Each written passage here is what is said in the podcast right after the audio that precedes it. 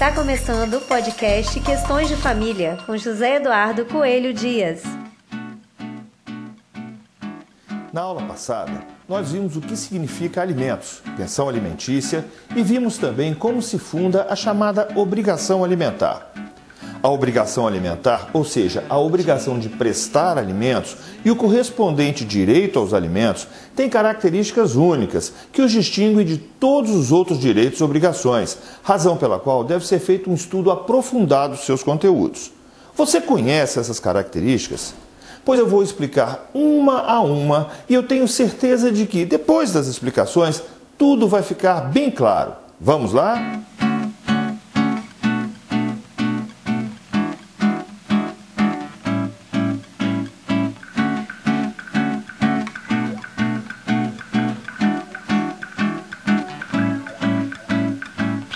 Te fazer uma canção de amor. Segundo informa o professor Rolfo Madaleno, a obrigação alimentar carrega diferentes características que a destoam das demais obrigações civis diante de sua especial natureza, vinculada à vida da pessoa, atuando em uma faixa de valores fundamentais, havidos por indispensáveis e indisponíveis para a sobrevivência do ser humano.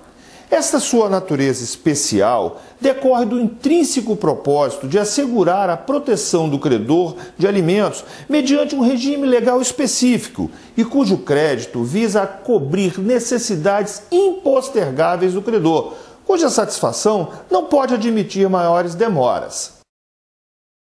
Podemos conceituar obrigação como sendo o vínculo jurídico entre duas partes, impondo-lhes direitos e deveres reciprocamente.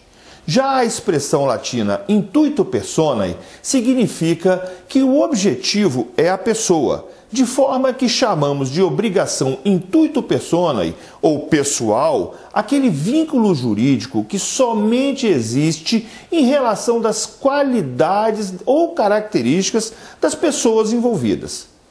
Youssef Said Carrali deixa claro que a característica fundamental do direito de alimentos é representada pelo fato de tratar-se de direito personalíssimo. Para ele, inclusive, é dessa característica que decorrem as várias outras. Conrado Paulino Rosa explica que o direito ao, ao, recebimento de alimentos é personalíssimo, no sentido de que não pode ser repassado a outrem, seja através de negócio ou de outro acontecimento jurídico. Lembra ele também que o fato dos alimentos serem fixados, levando-se em conta as peculiaridades da situação do credor e do devedor, consideradas as suas circunstâncias pessoais, é prova cabal dessa natureza personalíssima. Podemos então dizer que a principal característica da obrigação alimentar é o fato de versar sobre direito personalíssimo, que não pode ser exercido ou exigido de ninguém senão pelo legítimo credor e o legítimo devedor, o que leva o professor Madaleno a afirmar que o crédito e a dívida são inseparáveis da pessoa, porque estão baseados em determinada qualidade que não é transmissível, estão inclusive fora do comércio. De fato, a partir do momento em que o parágrafo 1 do artigo 1694 do Código Civil estipula que os alimentos devem ser fixados na proporção das necessidades do reclamante e dos recursos da pessoa obrigada, fica bem claro que estamos diante de uma obrigação personalíssima, que se funda na situação específica das pessoas envolvidas na formação daquele vínculo jurídico.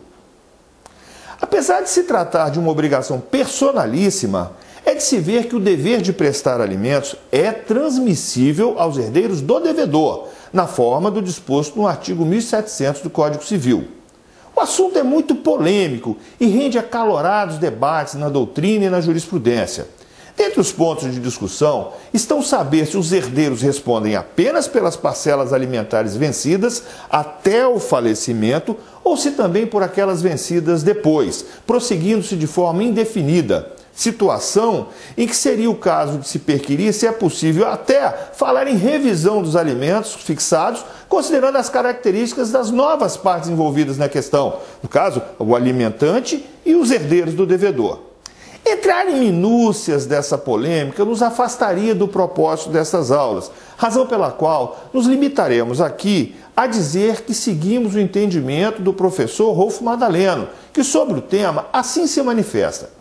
Os herdeiros não respondem pessoalmente pela dívida alimentar do sucedido e só estão obrigados pela transmissão da dívida alimentar pré-constituída, reconhecida em acordo judicialmente homologado, por sentença condenatória ou se o credor era naturalmente dependente do decujus, como no caso de um filho menor ou de um ex-cônjuge ao qual se prestava alimentos, mesmo em caráter informal, haja vista se dar pela lei a transmissão da obrigação alimentar pré-existente e não a transmissão da obrigação do dever genérico de prestar alimentos àqueles que deles oportunamente vierem a necessitar, pois destes a futura e eventual necessidade de alimentos deve ser requerida com suporte no artigo 1697 do Código Civil.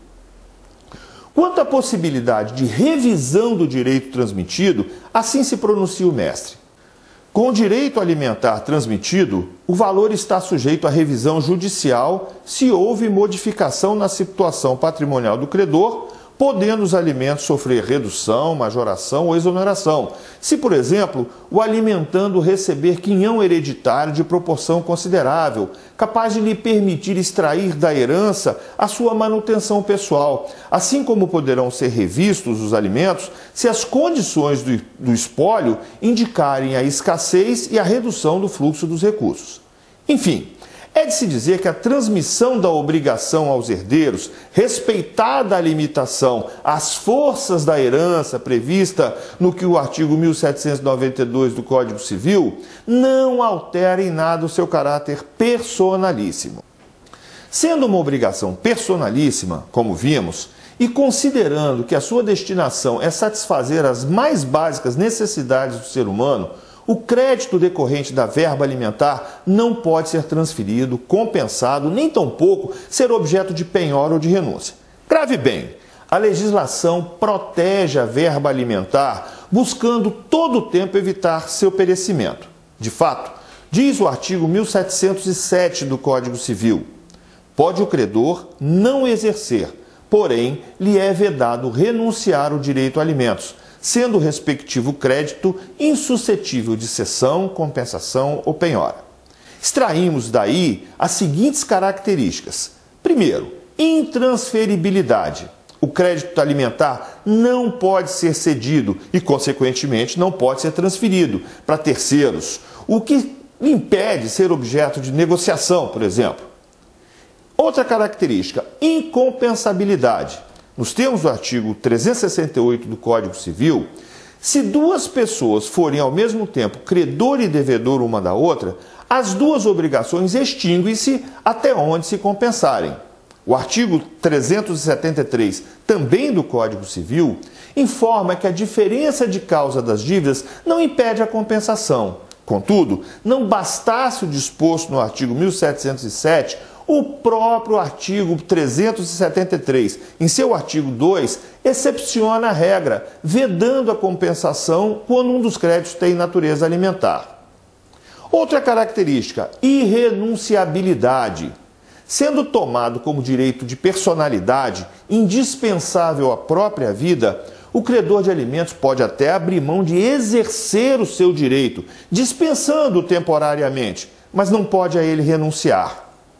Mais uma característica: empenhorabilidade.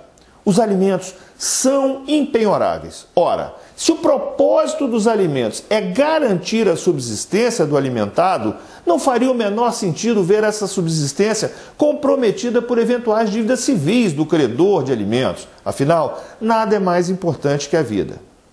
Essas são, sem a menor dúvida, as características mais notórias da obrigação alimentar. Mas há outras de igual relevância que serão objeto de nossa próxima aula, que eu tenho a certeza que você não vai perder. Até lá!